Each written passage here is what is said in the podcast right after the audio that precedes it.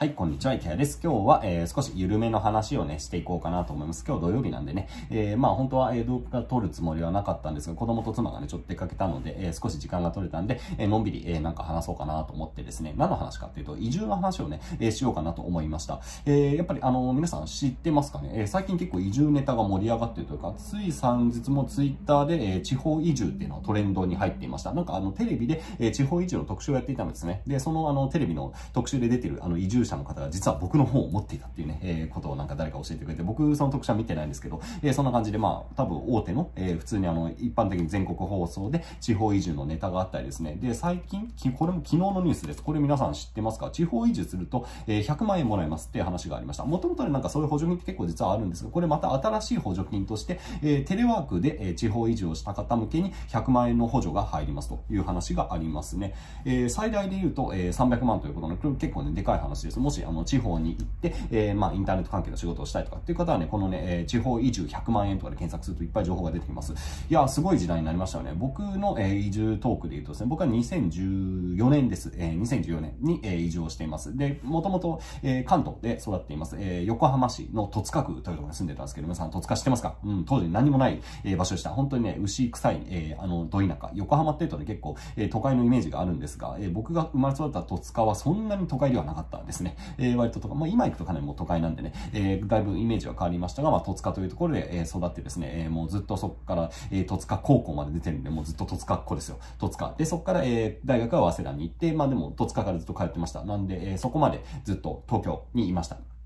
まあ、東京じゃ住む間違いない。神奈川にいました。で、次、働き出してから、えー、東京に行って、日本橋に住んで、えー、品川区に住んで、えー、多摩市に住んで、で、子供が生まれたんで、もう限界だということで、えー、高知県に行きました。で、高知に行った理由としてはですね、えー、まあ、高知はお酒が美味しいんですね。えー、お酒美味しくてみんなね、こう南国のノリなんですよ。もうね、本当にね、いや、びっくりするぐらいね、こう南国なんですよね、高知ってね。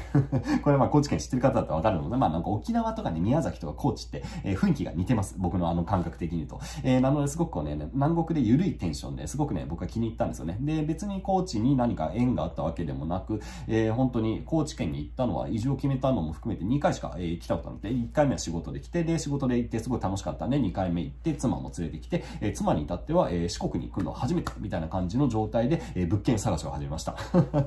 で、もうね、最後の最後、もう物件見つからなかったんですよ。ね、もうまた来ようかって言った時に最後にもう一軒行こうかみたいな話で行ったところすごくね、いい不動産屋さんでもうね、えー、もう畳んでしまったみたいですけど、すごくね、あの、親身に相談乗ってくれて、いい物件教えてくれて、じゃあもうここに来月から住もうということで、もう急いで、えー、急遽引っ越しをして で、子供連れて一人連れて、えー、高知県にやってきました。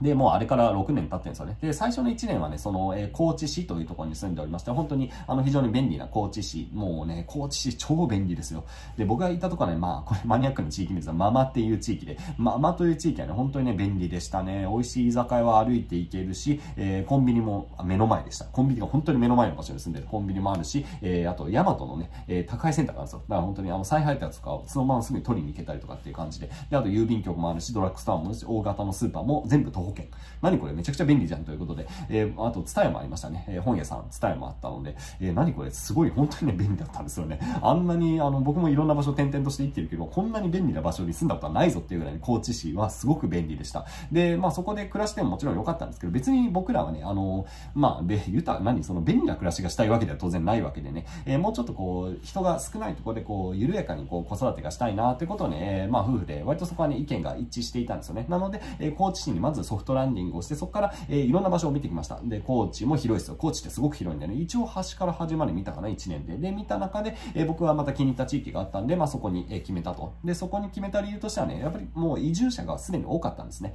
え、僕が今住んでる地域は本当にもともと、え、割とね、移住者が多いというか、10年ぐらい前から、え、移住者コミュニティみたいなのが結構ね、盛んにこういろんな活動をしてくれたおかげで、えー、移住者が移住者を呼んで、また移住者を呼んで、みたいな感じでね、割とこう街を歩けば、もう街を石を、石投げちゃうので、街を歩いて石を投げたら、まあ移住者に当たるぐらいの感じの、そういうテンション。えー、なので、えー、割とね、僕みたいな、こう、まあ、外から来た人間っていうのが、まあ、普通にこう、自然に溶け込みやすいようなね、えー、本当にど田舎なんですけど、えー、そういうね、割とウェルカムな感じの土地でした。で、まあそこで、えー、僕が住んでるのはもうガチの限界集落ですね。で、よくね、これ田舎って言ったら結構レイヤーがあるよって話がありますよね。で、田舎って言ってもさ、じゃあ高知市とかさ、まあ人によっては高知市って田舎なんですよ。田舎だし、僕も戸塚出身だからさ、戸塚区とか結構田舎だと思うんですよ。でもさ、まあ全然違うわけですよね。高知市は、あの、僕はもう今の感覚では都会ですね。だってまあ一応県庁所在地だしさ、本当に歩いていけばコンビニもあるし、何でもありますから、えー、本当にないのは何？えー、ルミネがないぐらい ルミネとか丸いはないですよ。いやでもまあ別にルミネも丸いも僕らねえしなって感じで、本当にあの生活の便利は本当に高知は困んない。超都会だなと思いました。下手すると多摩市より僕は都会だと思いますね。東京都多摩市。あっちの方が田舎だなと思います。で、あとは、えー、僕が住んでる街なんかも中心部に行くとね、結構ね、便利なんですよ。で、僕が事務所を構えてるところは本当にコンビニのすぐそこで、えー、まあ本当歩いて生活できるかな。自転車があればスーパーもすぐそこです。ドラッグストアもあるし、えー、郵便局もあるし、まあ病院もあるしって感じなんで、まあ特にこう不便しないですね。えー、街の中に、えー、ど田舎の街なんだけど、まあ徒歩圏でも全然生きていけるぐらいのそういう田舎もあるんですよね。で、一方僕が住んでるのはね、ガチのど田舎です。本当の、まあ多分これ以上あんまないだろうっていうレイヤーのど田舎で、まあいわゆる限界集落みたいなところに住んでいます。で、まあすごく楽しいですね。100人、多分ね、アクティブに、えー、住まわれてる方100人ぐらいしかいないと思います。人口で言うとね。で、そのうち、えー、半数以上が当然60代以上って感じで、まあ本当定期的にも限界集落みたいなところに住んでいます。で、まあそういうね、限界集落の暮らしってどうなのって思うかもしれないですけど、もうね、最高ですよ。超楽しい。超楽しいですよ。で、まあそれはね、本当に場所によります。えー、限界集落って言ってもさ、その集落ってね、まああの会社と似てると僕は思ってます。会社って無数にあるじゃないですか。いろんな会社があって小さくてもいい会社があるあるし、えー、小さくても悪い会社もあるしさ、えー、大きくてもいい会社があって大きくても悪い会社がある。本当にさ、もう規模とか業種とかっていろいろさ、文化も違いますよね。で、それはね、えー、田舎も結構似てます。で、僕が、えー、ある意味こう就職をしたね、このね、限界集落がね、めちゃくちゃね、いいとこ。これ本当にいい場所ですね。僕もさ、だからいろんな、仕事柄いろんな場所行くしさ、一応移住に関する本も出してるから、結構さ、移住については詳しいんですよ。で、でもさ、やっぱ失敗するのはね、そのね、集落みたいなところに入り込むときに失敗するケースっていうのは結構あります。ぶっちゃけ、えー、排他的な集落とかもあります。で、これはまあ別にどことは言いませんが、えー、聞いた話で言うと、えー、本当にまあ移住者の人が集落に来て嫌がらせを受けてうつ病になって出ていったって話は聞いたことあります。どことは言いませんが、えー、これは実話です。で、えー、まあ結構探せばさ、そういう話ってあるんですよ。でもさ、だからって言って田舎、ど田舎が怖いかって言ったらそれ だって世の中にいっぱいさいろ、いろんな場所があるわけなんだから、それは全部ダメなわけじゃなくて、いいところはいいんですよ。僕はね、めちゃくちゃいい場所に住んでいます。で、僕が住んでる集落について軽く紹介をすると、えー、本当に移住者が多いです。で、常にかな、もう常にと言っていいぐらい外国人がいますね。えー、結構ね、バックパッカーの人がね、あのー、やっぱ旅慣れた人って結構来てくれるんですよ。高知県の山奥に。何なんでしょうね。割とそれはまあ、多分あの、受け入れる方々がしっかりこう、あの、上発信をしてるっていうのもあるかもしれないんですけど、割とね、いつ行っても、え、まあ、あ何家庭かね、えー、外国人の方を受け入れるっていうことをね、まあ好きでやってる方がいるんで、本当に、えー、よく外国の人がいます。あの、アレックスが、この間アレックスが来て、アレックスは楽しかったな、だったり、あの、何、ステファニーがいたな、とかだったりって感じで、あの、割と英語圏とかフランス人かな、の方々が多いですね。で、本当にフラッと来て1ヶ月、2ヶ月、あるいは半年ぐらい滞在、滞在して、えー、割と仲良くなって、で、現地の料理教えてもらって、みたいな感じでも本当超楽しい。いや、本当に楽しいですね。だそういう感じの、えー、コミュニケーションが楽しめたりとか、で、まあ、割と皆さんそうだ自由な仕事をしてる人が多いのかな？えー、自営業の方が多いので、えー、なんかこう平日の昼間からちょっと酒飲まないって感じで、えー、上で集まって飲むみたいなね、えー、まあそういうこともあったりするって感じで、で、あとは割とやっぱり土地が広いので結構自由に、えー、いろんなことができて、まあプールをでっかいプールで遊んでみたりとか、えー、なんだろう、でっかいこうそうめんを流してね、こうみんなでやってみたりとかね、あとバーベキューをみんなで楽しんだりって感じで、なんだろう、本当に何、めんどくささとかは全くなく、普通にこう楽しいなって感じがしますね。で、まあそれはね、でも、まあでもうちの集落はかなりいい方、まあそういうところも含めても問題はないとは思うんですけど、やっぱり僕はね、子供がいるからだと思います。僕自身がそれ楽しめてるのはね。やっぱり言うてもさ、まあ田舎ですからね、まあ価値観としては当然ながらね、おじいちゃんおばあちゃんがそれは当たり前に価値観は古いですよ。当たり前です。これディスってんじゃなくて、それ昔の人だから、それはしょうがないよね。僕だって今のこのまま言ったら価値観は古くなるわけなんで、えー、そういう意味ではこうなんだろうな、えー、おじいちゃんおばあちゃんの価値観とは当然僕らは違います。それはもう当たり前です。それもみんなそうですからね。そんな僕らと同じような価値観の人は当然いないわけなんで、えー、それはまず前提になる中で、じゃあどうやってそうやってさ、その価値観のギャップを埋めるかっていうと、あの、やっぱそこ子供なんですよね。えー、子供っていうのはね、すごくこうね、えー、なんだろうな、まあ、子はカスガイっていう言葉皆さん聞いたことありますか？あの、夫婦でさ、えー、子供がいるとさ、えー、カスガイってこう、なんか、繋ぎ止めるものですよね。えー、喧嘩してもさ、子供がいるから、えー、なんかこう、繋がるみたいなあります。あれ、限界集落行くとね、えー、そういう意味、もっと広い意味でコアカスガイになっていってね、子供をね、こう、も、いるだけ、子供がいるだけですごくこうね、ウェルカムな状態にね、えー、おじいちゃんおばあちゃんなってくれるんですよ。マジで。これはね、ちょっとね、チートだなと思いました。僕はもう見ての通りコミュニケーション苦手な人間でさ、それで限界集落とか入ってくるの多分無理なんですよ、自力で。でもさ、子供がいると、うち3人いるからさ、しかも可愛いみんなさ、女の子さ、みんな可愛いよ、本当に。もうね、娘たち連れてるだけで結構ね、みんな、あの、すごいにこやかになってくれるというね、いや、これは楽だなという。で、あと、ついでにうちの妻もすごく、あの、社交的な人間だと思います。本人はちょっと否定する部分もあるけど、僕から見たらもうめちゃくちゃ社交性が豊かでね、すごくこう、おじいちゃんおばあちゃん、受けがいいんですよ、昔から。いや、なのでね、そういうところも含めて、まあ、妻と子供がいなかったら僕は多分この限界集落暮らしは多分楽しめてないんじゃないかな。え、なんかこれはもうでも人によります。もちろん独身でさ、あの、入ってきて楽しんでる人も全然普通にいるんで、うちの集落が、えー、何、子供いないと奴はもうノーだ、みたいなことは絶対ない。それはないんですけど、まあ、一般論としてやっぱりこう、子供がいるとすごくね、こう、田舎っていうのはやっぱ入り込みやすいので、まあ別に子供、そのために子供を持てとかそういう話ではないんですが、えー、お子さんがもしね、いらっしゃる方で田舎に行きたいっていう方はそういうところはアドバンテージになるんでね、もしね、えー、なんだろう、もう東京で消耗していてね、子供好きでもう一人二人産んでみたいっていう方はね、まあ田舎に行ってみるとすごくね、こうウェルカムで、えー、まあもちろん不便な部分も結構あって、あの、うちの集落とかってうちの町だと、例えばその産院がないんですよね。えー、産婦人科がないので、えー、産むと時はもう本当にわざわざ車で1時間ぐらいかけてね、えー、産みに行かないといけないとかも含めて不便な部分はもちろんあります。で、不便ついでで言うと、えー、特にあと教育ですね。これはもうよく突っ込まれるので、もう先回して答えておくと、まあ教育は選択肢はございません。基本的に。えー、よくね、学校あるんですかって聞かれる学校はあります。学校あります。大丈夫。学校あるんですが、えー、小学校が一つ、中学校が一つ、高校が一つって感じ。もう全部一個一個一個。なので、もう全部みんな友達同じ。まあもちろんね、途中で私学とかに行く方もいれば、まあ引っ越しもする方も全部まあ一緒ではないです。まあ基本は、あ、すみません、小学校はうち二つあります二つあるんですけど、もう一つはものすごく小さな学校で、地域も限定されてるんで、まあまあ基本的には人、全部一つって言っていいかなって感じですかね。えー、まあそういう状況の中なので、うん、まあだからなんだろうな、それは選択肢がないし、ある種こう、まあ子供によっては閉塞感になるのかなって感じもしますよね。で、僕も学校そんな好きじゃな、えー、子供じゃなかったんでね、やっぱりそういう環境でもしこそ、えー、自分が育ってたらちょっと辛かったのかなとかっていうところもね、えー、子供たち見てても思ったりもします。やっぱり、あのね、うん、いつも同じ仲間、いつも同じ友達になっちゃうじゃないですか。で、それが、はよしある、あしね、いろいろあるとは思いますが、まあ僕自身はすごくマンモス校みたいなのが育ったし、で、結構みんなもね、こう入れ替わり立ち替わりって感じだったんで、まあそれはそれで救われた部分もあるんでね、えー、学校は一つしかなくて選択肢がないっていうのは子供たちにとって、まあプラスかマイナスかっていうのは結構ね、難しい判断かなというところは正直ある。まあでもさ、今まあ時代が違うわけですよ。もう時代も変わってきて、それこそオンラインでフリースクールやってる人たちもいるぐらいで、で、あとは何、えっ、ー、と、堀江さんとかもゼロ校とかさ、えー、いろんなさ、えー、そういう通信制の高校も出てますよね。まあ、ってことを考えると、まあ、そこまで、え深くその教育の選択肢がないなってことは考えないで、もう最空学校合わなかったらフリースクールで、えー、別にね、オンラインのフリースクールでいいし、うちの地域のフリースクール一応あるんでね、まあ、そういうところでやってもいいし、なんだったら自分で学校を作るってこともね、え田舎結構皆さんやってるんで、まあ、自分でね、え子供たちのために学校を作る、それでも全然いいのかなというところで、まあ、そういう意味ではそう、選択肢をしっかり自分でこう握っていく、そういうね、行動力があるんだったら、えー、まあ、全く問題はないかなって感じがしますね。で、まあ、余談的に言うと、結構田舎に移住する人って、ホームスクリーングやってる人多いですね。で、僕の知ってる方でも、もうずっと子供は学校に行ってないで、え、家で勉強してるっていうのは結構います。で、そう聞くと、えって思うかもしれないですが、割とポピュラーですね。えー、多分東京とかだと逆にあんまりいないんじゃないかな。田舎に行くとやっぱそうやって教育の選択肢がすごく少ないので、えー、もうね、全部、あの、家に自分もいるし、じゃあ家で勉強してみようかみたいな人は結構実はいたりします。で、アメリカの方とかでもそうやってホームスクリーンってかなりポピュラーなんで、えー、ある意味だからね、教育の先端って田舎の方にあったりもある気もします。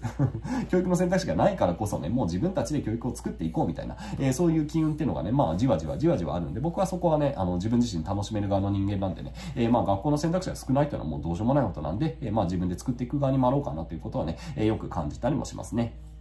まあ、あと不便系で言うと、まあ、やっぱ病院系はちょっと不便ですね。あの、例えばそうだと、皮膚科とか行こうとすると、皮膚科がね、木曜日しかやってないとかね。えー、で、しかも結構ね、並ぶとかだったら、もう、要するにあの、かなりニーズが、ニーズに対して供給が少ないので、もうすごくね、こう、その日しか空いてないからみんな殺到するみたいな、えー、そういう、あの、話とかもあったりもするので、まあ、そこは正直地域で医療を受けるときはね、えー、ちょっと不便だったりもします。で、僕は、あの、頭痛を持ってるんですよ。あの、めんどくさいね、群発頭痛ってのを持ってる。今は全然平気なんですけど、多分年に1回ぐらいね、結構めんどくさい頭痛が来るといった時のそういう多分群発頭痛みたいなね、ややマニアックな疾患になってくると、おそらくですが地域ではもう受けてくれないんじゃないかな。ね、だから高知市内に行って、えー、頭痛外来ってその頭痛の専門の外来にわざわざ車で1時間かけてね、ここにある薬があるんですけど、わざわざ薬を取りに行くんですよ。めんどくさいでしょ。だからそういうのは本当にね、オンラインで全部ね、あの、郵送とかしてくれれば楽だなとは思うんですけど、まだ残念ながらそこまでは行ってないのかなって感じがするんで、えー、少し面倒な病気とか、えー、まあ病気に、病院にこだわってる人とかっていうところはね、まあやっぱり外に行かないといけないかなってていうのは、まあ、これは否めませんね。僕で言うと、え、歯科と、え、頭痛の外来に関して言うと、わざわざ車で1時間かけて、え、ドライブがてらね、え、病院に行ってます。まあ、でもそれももう気分転換になるんでね、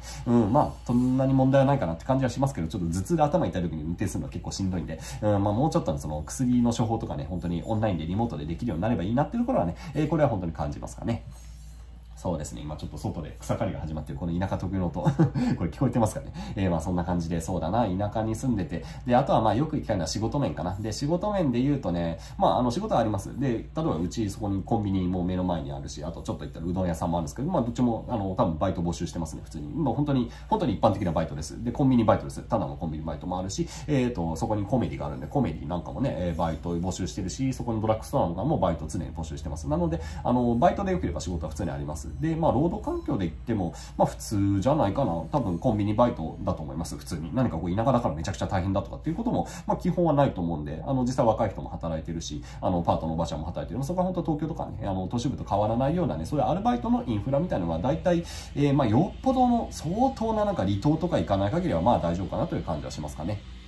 で、まあでもただね、注意してほしいのはね、やっぱり地元の会社とかで働くとね、結構ね、うん、大変だったりするケースっていうのはあるっていうのは聞いたことありますね。やっぱり地方の中小企業って本当にね、まあこれ本当に千差万別ですよ。いろいろあるのは前提ではありますが、えー、やっぱ地方の中小企業ってぶっちゃけブラックが多い。うん、労働環境で言うと、まあね、うん、っていうところは正直あります。なので、まあそこはね、あの、わざわざ移住してね、こっちで新しい生活をしたいんだったら、地方の、えー、そういうね、えー、どっかの、まあなんかよくわかんないような会社で働くっていうのはね、僕はあまりお勧めしたくないなって感じはしますが、ね、まあすごくね、こだわりがあって、この社長の下で働きたいっていうのは、そういうね、熱い思いがあるんだったら、えー、地元のローカル企業で働くのはもうもちろん OK ですが、うん、でも現実やっぱり皆さんそこで失敗してる人っていうのは正直いるかなという感じはしますかね。やっぱりすごく閉鎖的で、えー、まあ古い、えー、アナログな文化で働いてる方々が、えー、うん、そうだな、やっぱ多いかなって感じがしちゃいますかね。結構辛口になっちゃいますけど、まあもちろん、うん、まあ会社はいろいろありますが、基本的にはローカルの会社っていうのはそんなに労働環境は良くないかなっていうところはね、えー、残念ながらまあ言えることかなと思っちゃいます。で、あとは、じゃあ農業をやりますっていうね、こういう方も多いですが、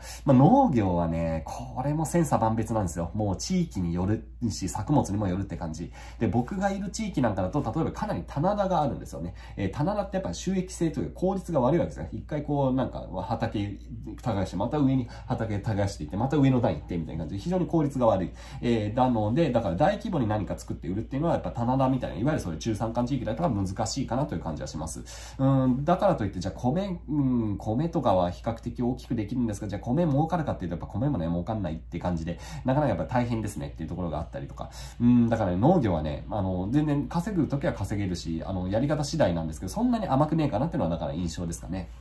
まあ、やるとしたら本当に3年ぐらい赤字覚悟で、まずそれでしっかりこう市場調査をしていって自分に合った作物とか、えー、自分がなんかこう売っていきたい、売っていきたいと思えるようなものを、それを見つけるのにやっぱり結構時間かかるし、しかも農業ってサイクルが長いじゃないですか。トマト1回植えたらさ、1年間かけてやるわけですよ。で、今回植えたトマト失敗したなと思って、じゃあ次植えるトマトって言ったら2年目になっちゃうんですよ。その BDCA 回すサイクルがやっぱり異常にね、長いっていうのがね、えー、農業のやっぱり非常に難しいところ。なので、えー、やっぱ本当立ち上がるまで5年とかかかるのが普通なんでね、で、そこでやっぱりこうキャッシュがなくなってしまって、え農業を諦めるみたいなケースも当然出てくるので、まあ、農業もしやるんだったらかなりリサーチはした上で、えー、まあ、自分がこう、勝ち筋がある部分をしっかりこう、身につけて、えー、しっかりこの見定めにいくってことがね、これがかなり、うん、問われてくるかなという感じがします。で、もちろん営業力も求められるし、まあ、今だったらネット販売をしたいって言ったらさ、もちろん IT リテラシーも求められるんで、えー、稼ぐことは全然農業できるんですが、そんなに簡単じゃねえなっていうことは本当にリアルにいろんな人、まあもちろん収納者、収納者、えー、たくさん知ってるんでね、まあ皆さん、まあ成功してる人ももちろんいるし、えー、あんまり、まあぶっちゃけ稼げてないなって人も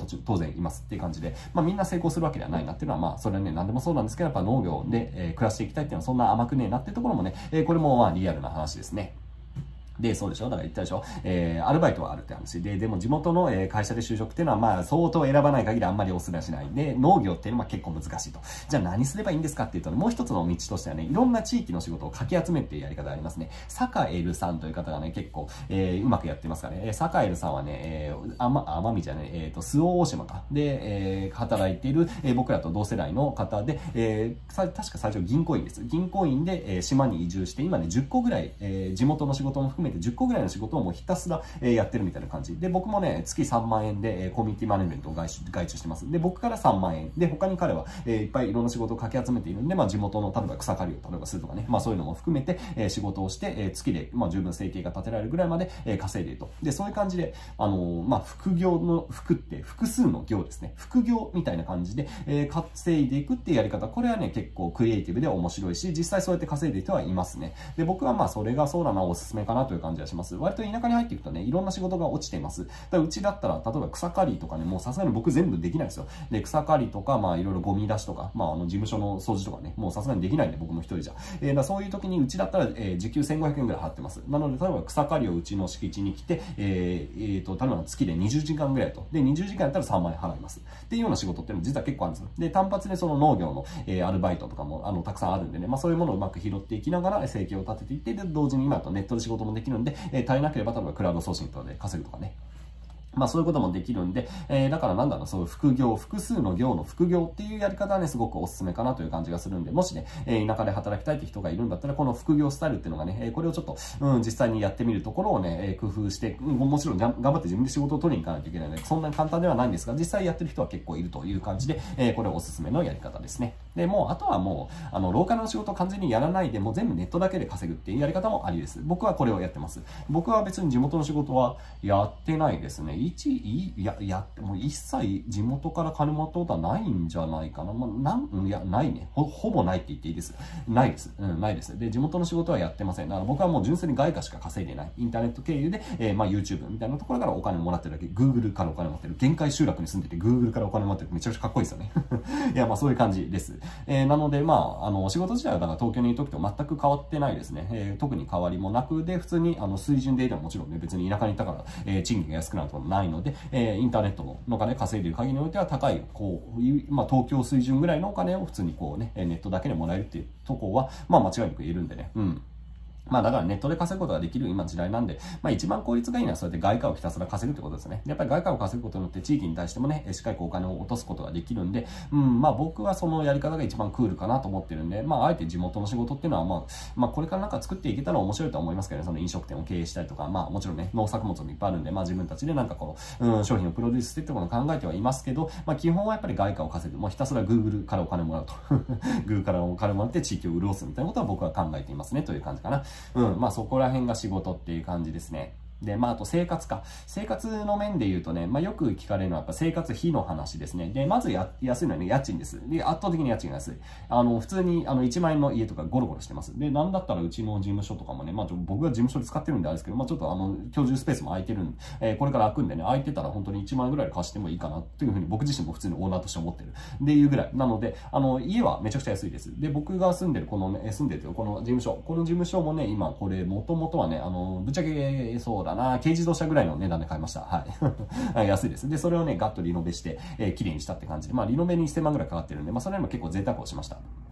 だどうだろうな。えっ、ー、とね、500万円ぐらい握りしめてくれば、えー、十分家は買えます。うん。綺麗な家は買えます。えー、住める家は買える。まあ、綺麗までは言えないかな。住める家は500万で買える。うん、そのくらいの相場感ですね。僕が住んでる街だと。で、多分場所によって、とか、もっともっとね、あの、そこら辺の仕入れを工夫できる人で言うと、マジで200万ぐらいあれば、すごくちゃんと綺麗な家とか作れますね。うん。あの、もうこれはね、いいねなんですよ、正直。だちょっと地域の人と仲良くなって、その地域の、えー、なんか、おんちゃん、こっちはおんちゃんですおんちゃんがさ、なんかこう、もうすごい気に入って、お前めちゃくちゃええやつだな、って言って、ちょっと、あ、うちの孫の家がもうなく、孫が出てるから、もう孫の家をお前にやろうか、みたいな感じで、まあそういうノリがあるんですよ、たまに。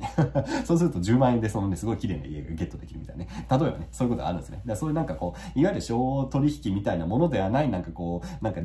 こう、情でこう取引があるみたいな感じの世界観もあるんで、まあそういうところをうまく仕入れることができると、本当にね、安くね、家ってゲットできます。で、僕が知ってる、それはね、リアルに知ってる例があって、先日もまあ、某20、もう20、彼も25歳ぐらいかな ?25 歳ぐらいで、ぶっちゃけそんな金持ってない、金持ってない若者で、あの、移住したあの若者が、えー、やっぱうまいんですよ。もうすごいね、仲良くなるのはすごくうまいね、コミュニケーション能力が非常に高いね、えー、まあ、兄ちゃんがいるんですよ。その兄ちゃんはね、えー、家を買いました。100万円ぐらいで買ったって言ったかな。で、結構いい家なんで、もうそのまま、えー、貸し出しができるぐらいのクオリティの家を100万円ぐらいでゲットしたって。いや、お前、それめちゃくちゃ利回りいいな、みたいな。リノベも不要で100万円で買って、だって1、えー、それあれ多分3万ぐらいで貸し出せできるんだよな、みたいな感じのさ、えー、そういうことあるんですよ。まあだからそういうところも含めて田舎は結構面白いです。で、安くしようと思えばそうやってもうタダでいろんなものをゲットできるし、まあでもかといって、まあそうなんか、やっぱりお金を落とすのも大事だからさ、僕もそれこそいろいろあの野菜とかさ、まあいろんなものもらったりもしますけど、まあね、やっぱ買いますよ。基本的にやっぱり自分のね、知ってる農家さんとかが作ってたらそれをさ、まあタダでもらうのさ、言えば、言えばもらいたいもするのを知ってるしさ、なんかそこにコミュニケーションも取れるけど、まあやっぱり買いますよね。それはまあ礼儀というか、やっぱり頑張ってほしいし、応援も兼ねてお金をちゃんと消費するっていうことをね、なるべく意識していますし、それがやっぱり田舎の面白いところですよね。で、やっぱり東京に住んでるとさ、誰がそのトマト作ったのか、誰がその何、ほうれん草作ったのか当然わかんないわけじゃないですか。でも僕らがいる地域とか本当にわかるんですよ。ていうか、あの、名前書いてあるから。名前書いてありますか。あの、直販所とかに行くとね、あ、名前書いてあるみたいな。あ、あの人作ったんだみたいな。じゃあこの人の顔みたいな感じで本当にね、指名買いみたいなのができていて、で、結構新作をね、皆さんやってくるんですよね。あの、貪欲な農家さんとかだとね、マニアックなもの作るんですよ。お、これはまたみたいな感じのね、すげえ、こんなもの作るんだみたいなのがね、出てる僕はついそれをすぐ買っちゃいますね。で、この間もちょうどハバネのね、作ってる方がいたんで、ハバネのかと思って、ハバネのかってすめちゃくちゃ辛くて、ちょっとね、えー、今、どう苦戦、悪戦苦戦、悪戦苦闘してます。っていう感じで、そうだな、生活面で言うとそうですね、まあ、とりあえず家賃はガンと落とすこともできるし、そうやってまあ、いろんなものをタダでもらうとかもできるけど、まあ、でもやっぱりね、えー、まあ、どんどんお金を作った、使った方がね、基本はいいと思います。で、使っていきましょうっていうところと、まあ、あとは車が基本はあった方がいいですね。なので、結局、家賃が下がるけど、車のね、えー、維持コストってのはあるんで、まあ、そこは車にこだわる人とかに関して言うと、逆に生活コストが高くなるみたいなのはありますよね。田舎に来て、例えばアルファードを乗り回したいとかっていうと、当然ね、えー、値段値段が上がるわけなんで、えー、まあそこら辺はしょうがないよね。で、うちは結構安い車乗ってます。まあ、軽自動車は100万で買った、えー、もうほぼ新古車みたいなのを100万円で買って、軽自動車が1台でしょ。えー、軽トラです。軽トラが1台でしょ。で、もう1台、あの、セレナを乗ってます。セレナの e パーというモデル。まあ、あれ300万ちょっとだっけ？えー、そんな高くないです。別に高級車じゃないですね。普通の、まあ、一般的な大衆車を乗っています。で、そんだけ。で、この2台だけっていう感じですね。もう1台本当はね、あってもいいんですけど、まあまあまあ、あの、もう1台あったんですけども、結局やっぱ邪魔なんでね、手放しちゃいました。やっぱり維持コストもかかるんでね。だから今日は2台っていう感じで、えー、やっています。で、まあ、そうだそこで車にこだわると当然生活コストは上がるんで、えー、なるべくまあ安い車っていうのをね、えー、まあゲットして、まあ今本当にね、あの、鈴木のアルトとか、もうすごいいい車ですからね、えー、だから若いあの人で移住者とかとやっぱアルトとか、えー、まあ安い軽自動車なんかのものがね、えー、大体定番になってますかね。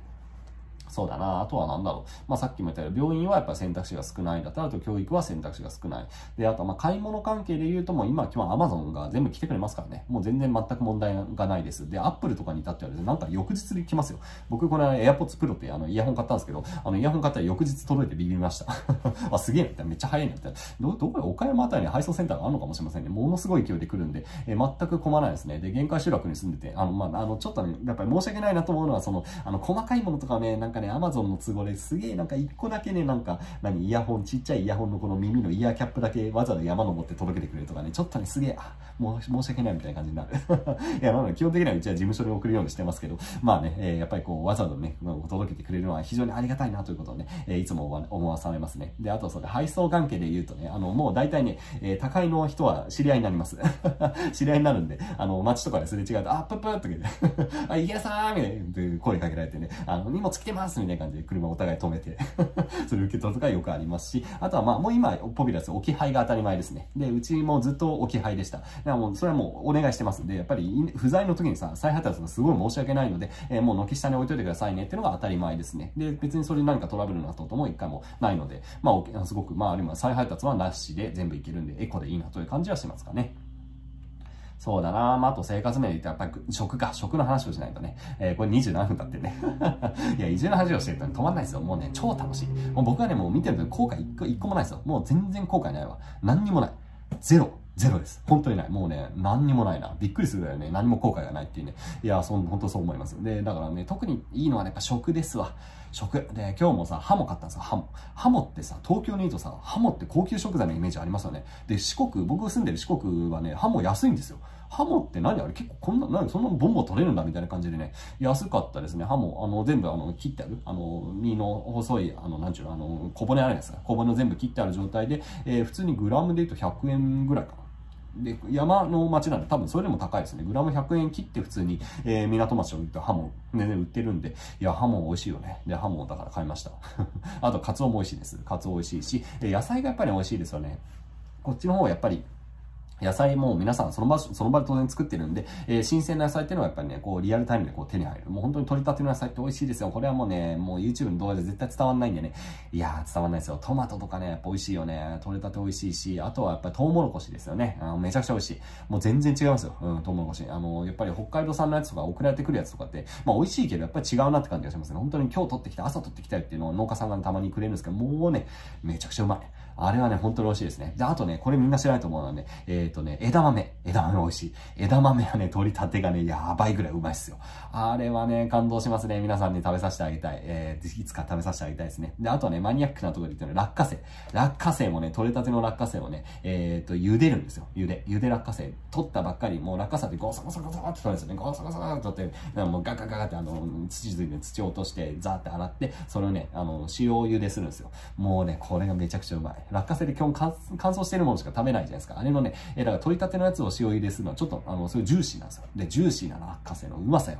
うまいんですよ。これ一度、あの、食べてみてください。そうだな。まあ、あとはジビエですね。で、今、うちの冷蔵庫にはジビエがあります。うち、うちの、またもう一個事務所は、その事務所の方にはね、あと、5キロぐらいイノシシの肉が入ってますね。とかって、てか、まあ、ジビエはなんかすごい、あの、ポピュラーですね。今、冷蔵庫に入ってるジビエはもらい物ですね。で、大体そうだな、もらってきますね。で、やっぱり部位とかも含めてよくわかんない肉、あの、もらってくるんでね、この肉何なんだろうな、みたいなものを、こう、調理しながら、こう、あの、確認するみたいなことが多いですね。で、今、あの、入ってるのは多分、多分、イノシシのもも肉あたりかな。えー、なので、えー、チャーシューにしました。はい。食べてみて多分これイノシシだなみたいな感じで、あの、ジビエはすごく、うん、ポピュラーですね。で、マニアックなジビエで言うと、えっ、ー、と、あの、アナグマとかも食べますね。アナグマとかハクビシン。まあ、こっちはあんま回ってくることはないですけどね。えー、言えば、あの、猟師さん知り合いがいるんで、アナグマハクビシンっていうのはまあね、手に入るっちゃ手に入る。やっぱ美味しいですよ、すごく。で、あと、すげえこれは、あの、ややグレーゾーンで入りますけど、あの、猿とかも、あの、食べたことあります。さすがに積極的に取ってる人っていうか、あの、食べようとって取るはないですけど、あの、猿肉も美味しいですよ。味気になりますか？味はね、すごいね、なんだろうな、あ、甘さがありますね。で、猿ってね、結構ね、あの、果物を食べるらしいんですよ。果物が食べるので、あの、全然臭みない。本当に全く臭みがなくて、えー、何に近いんだろうな、まあ、鶏肉に近いかなって感じがする。で、鶏肉よりももっと、あの、さっぱりしてて、で、かつ甘みなんかを感じるって感じ。で、まあ、言われたら何なのかわかんないけど、なんかすげえ美味しい地鶏なんですか？みたいな感じ。で、お本当に美味しいです。で、まあ、さすがに猿はね、なかなか手に入るもんじゃないので、えー、まあ、普通に食べることはないですけど、一度だけ食べたことがありますね。で、ちなみに猿はね、やっぱり農業被害が非常に激しいんですよ。あいつらが出てくると本当に農業ができなくなるっていうふうに言われてるぐらいなんで、えー、猿をね、取るとね、結構報奨金がもらえます。で、今、ちょっと今の数字かどうかわかんないですけど、一時期は猿がね、1頭取ったら5万円。猿1匹殺したら5万円ですよ。すごい、すごいフィーもらえますよね。えー、だから農家さんからしたら猿をもう1匹取ったらもう宴会ですよ。っていうぐらいの、まあそのぐらい猿ってやっぱ取るのも難しいし、えー、まああの、何、迷惑度も非常に高いということで、まあ獣害としてはかなり猿はまあ深刻です。で、僕が住んでる地域は、えー、川があって、川の反対側ね、猿がいるんですけど、こっち側に猿がいないんで、まあとりあえず問題はないかな。で、獣害関係で言うと、えー、まあやっぱりイノシシ、鹿は普通にまあいますよね。で、まあ僕の住んでる集落は基本的には、えー、柵があるんで、まあ来ないです。えー、え来ないですが、まあたまにその柵のなんか隙間からね、えー、イノシが来たっていう話はやっぱありますし、あとはね、野犬がね、いたんですよね。もういなくなりましたけど、2年ぐらいね、野犬がうろうろしてました。多分ね、農業、じゃね、あの、狩猟をやってる方々がいるんですよね。あの、外から来て、えー、狩猟を楽しんでる、普通にホビーで来てる人たち、趣味でやってる人たちが、えー、来るんですよ。あの多分、生地とか売ってるんですかね。あの、鳥を打ちに来てるような人たちがいて、で、その人たちが結構犬持ってるんですよね。犬と一緒になんか、えー、猟を楽しむっていう、まあ、そういうね、方々がたまにうろうろしてると。で、おそらくですが、まあ、そういう人たちが、ー、飼っていた猟犬っていうのは多分逃げちゃったケースが、うん、あるんじゃないかな。で、それが逃げて野生化していって、えー、野犬がね、なんかね5、5頭ぐらいで野犬が群れを組んで、えなんか集落をうろうろしていた時期がありましたね。マジ怖いですよね。いや、何ですよ。なんか RPG みたいな世界だなみたいな感じでして、結構怖いなって感じで。えー、まあ、幸いもういなくなったんで、まあ、あの野犬たちはどっか行っちゃったんでしょうけど、また、まあ、どっか高知県のどっかにいるんでしょうね。まあそういう感じで、まあ農業関係で言うと、あの、あの獣害関係で言うとそういうところがありますかね。で、あとは、えっ、ー、と、虫か。虫の話もしましょうか。虫はね、いっぱいいますよ。今、この部屋は今いないか。あの、まあ普通にこうね、あの、あれ、開けてると、やっぱアブとかハチとかは普通に入ってきますね。で、あと、ハエもね、地味に多いからうざいんですよね。あの、ハエですよ、ハエ。普通にハエですね。ハエがプーンって飛んでくるんですよ。まああれがうざったけど、バチンバチン、もう今日もハエを3匹ぐらい僕が倒してます。もうパチンみたいな感じ。で、あとはアブでしょ？ハチでしょ？えー、あとはブヨですね。ブトとかブ武とかもいますよね。あの、音がしないですあいつら。サイレントキラーみたいな感じで近寄ってきて噛むんですよね。で、噛んですごい血がタラーンって出るんですけど、しばらく痛くも痒くもなくて、えー、3日後ぐらいからめちゃくちゃ腫れるみたいなね、えー、ああいう武勇、武と、えー、そこら辺もいますし、あとは手白っていうね、噛むハエがいるんですよね。えー、アブのめちゃくちゃちっちゃい版みたいな感じ、えー、が、うん、噛んでくるみたいなものはありますね。手白でしょ。で、あとはマムシもいますし、えー、山かがしもいますね。やまあ、山かがしもマムシもそんなに人間の方に来ないんでね、そんなに実際被害はないですけど、まあ普通に存在としてはいます。この間草刈りしてた、えー、マムシがいましたね。いや、ちょっと怖いんで、それをこう、す逃げるみたいな、えー、ことはまあよくありますね。で、今年は蜂にやられましたね。蜂も、ここねさ、わかります？まあ別に傷跡は見せないけど、まあもう別にグロい傷跡はないんですけど、もう草刈りしてたら蜂がバチーンって飛んできて、2, 2個同時にやられましたね。バチバチみたいな感じで、1匹に刺されたかと思って、1匹だけ払ったと思って、1個だけかと思ったらね、2つやられていたっていうね、あなんか多分蜂の巣をやっちゃったんでしょうね。で、蜂の巣ってさ、あの上の方にあるイメージあるんですか意外とね、あれ地面の中にあるんですよ。ジバチっていう種類のね、蜂はね、地面の中なんか巣作るらしくて、確かにね、スズメバチとか地面に潜る姿とか僕見たことあるんですよ。で、ああいうところ間違えて草刈りすると、ものすごいね、蜂がね、蜂ロケットみたいな、プシャンプシャンって出てきて、無理だろみたいな。これは避けようがないだろみたいな感じで勢い出てきてね、で、今年はやられました。まあ、今年やられたのは今代かな。アブはやられてないし、ブヨも今年は被害あってないので、まあ、このまま何事もなくいけるといいな。まあ、さすがにもう年数も経ってくるとですね、しっかりこうガードできるんですよ。もう、あの、ここら辺はやばいみたいなポイントも自分で草刈りしてると分かりますしね。で、もう蜂とかが来ると、スーッと逃げるようになったりとか、あとは蜂を、えー、まあ、殺すとか、あの、蜂の巣が作らないように、こう、蜂ホイホイみたいなのをちゃんと置いたりって感じで、えー、やるので、まあ、一応対策はできてるかな。で、まあ、あと、ムカデとかも、まあ、当然いますね。部屋の中に入ってくることも、まあ、普通にありますし、えー、なんだろうあと、面白いところで、コウモリが今年入ってきましたね。コウモリ。コウモリがね、プチッ、プシッみたいな音がして、な、何の音だ、プシッ、プシッって言って、変な鳴き声するぞって言ったらコウモリがそこにくっついてる。あの、網で取って出しました。可愛かったですよ、コウモリ。で、あとは、あのー、ここの家はね、あとは、えっ、ー、と、ヤモリ、ヤモリかな？ヤモリだよな？えー、ヤモリとイモリっていつも混乱するんですけど、ヤモリが入ってきますね。えー、ヤモリはまあいいかなって感じがします。はい。あと、クモも結構います。もう、まあ、クモはもうペットですね。えー、ペット。クモはやっぱりいいですよ、あいつは。あの、いろいろ取ってくれるんで、もうクモに任せてます。はい。まあ、半分、半分ほんと半分冗談で、えー、そんな感じですかね。だもう虫が苦手とかってありえないですよ。もう虫と共に暮らすっていうのが当たり前なんで、もう大体ね、もう最近も嫌な話で、もうなんかハエがね、いるんだよね。で、これ別にうちが不清潔、うちが清潔じゃないとかで普通にハエがいるんですよ。で、ハエがなんか入ってくるとさ、あいつら朝ね、6時ぐらいにあの行動開始するからさ、もうハエがブンブンブンブンみたいな感じでね、それで目覚ましになるっていうね、えー、最悪な日々を過ごしてます。でもハエもね、多分ね、11月ぐらいだったらもう全部もうめっきりいなくなりますね。いなくなるんで、えー、冬になってくると本当、ああ、虫いなくなったなーってことをね、えー、思わされて、だいぶ快適にね、え暮らすことができるようになりますね。そんなとこかな。まあ、あとそうですね。まあ、グルメの話したでしょ虫も話したし、えー、獣害の話もしたでしょまあ、仕事の話もしたし、えー、暮らしの話もしたかな。えー、子供を育てるって話もしましたね。まあ、大体おおむねとこんなところかな。で、まあ、そうだんで、あと、まあ、家とかの話で、あの、話してないことで言うと、僕は、えー、土地を買ってます。で、あの、土地を買って、山の中の、えー、家、土地を買って、そこに今ね、結構でかい家を作ってます。で、まあ、そういうことをする人は結構あんまり、うん、あんまりいないですね。で、やってみてすごいハードルがありました。で、これはまた、あの、メインチャンネルのね、えー、まあ、いつか話したたいと思うんですけども、すごいね、いろんな手続きがあって大変でしたね。本当にやっぱ山の中に家を建てるって、あまりやらないみたいですね。あの、一般の人は。まあ当たり前なんですけど、あの一般の人はやらないので結構ね、苦労しました。えー、まあなんとか家が、うん、どうだな、あと数ヶ月でできるのかな、できると思いますので、えー、まあそれができたら、今これは事務所なんですけど、まあ事務所と、えー、またその家ともう一個事務所があるんで、まあ3件ぐらいかな、あの家と、あとまあ不動産投資の、え物件とかも、あの、うちの会社ではないですけど、うちのパートナーの会社というか、あの一緒にやってる方と、えー、まあ物件もいくつかあるので、まあ物件をいろいろね、運営していくとという感じの、まあ仕事も待ってますかね。で、まあそうだな。まあ最後の話として、じゃあなんで田舎にいるのっていうそもそも話をするとですね、やっぱ田舎はね、あのー、自分の国を作れると僕は思ってるんですよ。うん、独立国家ですね。えー、池早王国をね、作ろうかなと思ってるんですよね。うん、本当に。本当ですよ、本当。いや、全然できるなと思っています。それは、あのー、別に本当に王国にするとかではなくてね、なんだろう、これが多分、あの、日本の、おそらく中央の、えー、政府の方々は、おそらく、ってかもう今も始まってますけど、地方を切り捨てていきます。うん、どう考えても。多分そうしないと回っていかないので、えー、僕が住んでるようなね、限界集落とか多分もう中央から見捨てられると思います。だから税金のその交付金とかさ、えー、そういうものも入ってこないでしょうし、えー、なんだろう、もう住みたいんだったら勝手に住んでね、みたいな感じに多分なってくるんですよ。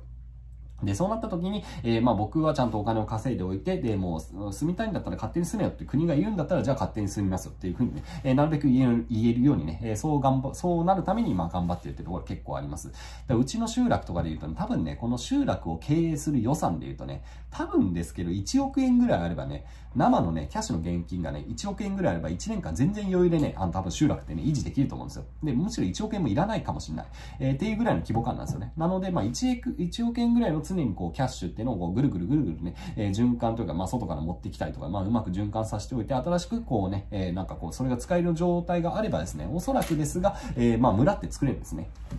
じゃあその1億円の余剰資金って難しいかって別に難しくないわけですよ。全然あの個人でも稼げる規模だし、えー、まあうまく、例えばファンドなんかを作ったらそれで、それを運用したら多分1億円ぐらいのね、えー、まあ不労所得というかさ、そういうあの金融的な収益っていうのも期待できるんで、えー、まあそれをなんとかね、まあ僕まだ今34なんでね、60歳ぐらいの頃にはまあ自分の村っていうのがね、多分作れるかなということを、えー、結構真面目に考えてます。まあもちろん僕があの一人でその何村の長になるっていうよりは、まあみんなでね、今あの集落っていうのは結構あの移住者も含めたくさんいるんで、まあみんなと作っていくって感じで、まあ池原王国っていうのが面白いからってるだけでね、えー、実際作るとなったら本当にみんなと一緒に、えー、まあそういう村づくりをやることになるし、まあ今もなんかそういうことをまあやってるって感じがしますかね。まあ、なので、えー、まあ、自分たちのその地域を作るっていうところが結構大きな目標としてありますし、あとはまあ、ハードの部分もね、結構住んでみるとね、足りないものが多いんですよね。で、よく言ってるんですけど、その、うちの地域温泉がないんですよ、温泉。なんかね、銭湯ができたんですよ。銭湯ができたけど、銭湯と温泉って違うよなって感じがしますよね。えー、なので、まあ、温泉作りたいなとかね、あとサウナも多分ないのかな。えー、なのサウナも作りたいですし、えー、あとはね、図書館がないですよね。図書室みたいなの小さいのなんですけど、大きい図書館がないので、なんかこう、民営の図書館とか作りたいなと思ったり、あと美術館もないんでね、美術館と図書館みたいなものをこうちゃんと作って、こう文化的なね、えー、場所を作りたいなとか、あとは映画館もないですね。だから映画館とかも作っても面白いかなと思ったり、だからそれをやろうとしたらやっぱお金すごく必要なんで、えー、まあだから今頑張ってお金を稼いでるんですよ、本当に。皆さんがこうやって見てくれるおかげで僕にね、えー、ね、Google からお金が入ってきて、それがね、図書館、美術館になるという、この素晴らしい、えー、エコシステム。はい。えー、まあそういうこと本当に、えー、これ本当全、まあ、全然、あの何、えー、ブラフとかでも本当にやろうとします。まあでもやっぱりお金かかりますからね、さすがにまだ僕のあの余剰資金ではそれはできないので、まあ頑張ってお金を稼ぐために本当ね、えー、や、いろいろ頑張らないといけないかなということで、えー、日々仕事をしているわけですね。というわけで、うん、なんか、片手がキリがないですね。えー、そんな感じで田舎暮らしの話をしてみました。えー、なんか40分くらい経ってますね。えー、まあ、そろそろ子供たちも帰ってくるんで、まあ、いい休憩ができました。ということで、えー、引き続き、のんびり更新をしていきたいと思います。それでは皆さん、楽しい人生を歩んでいきましょう。田舎でお待ちしてます。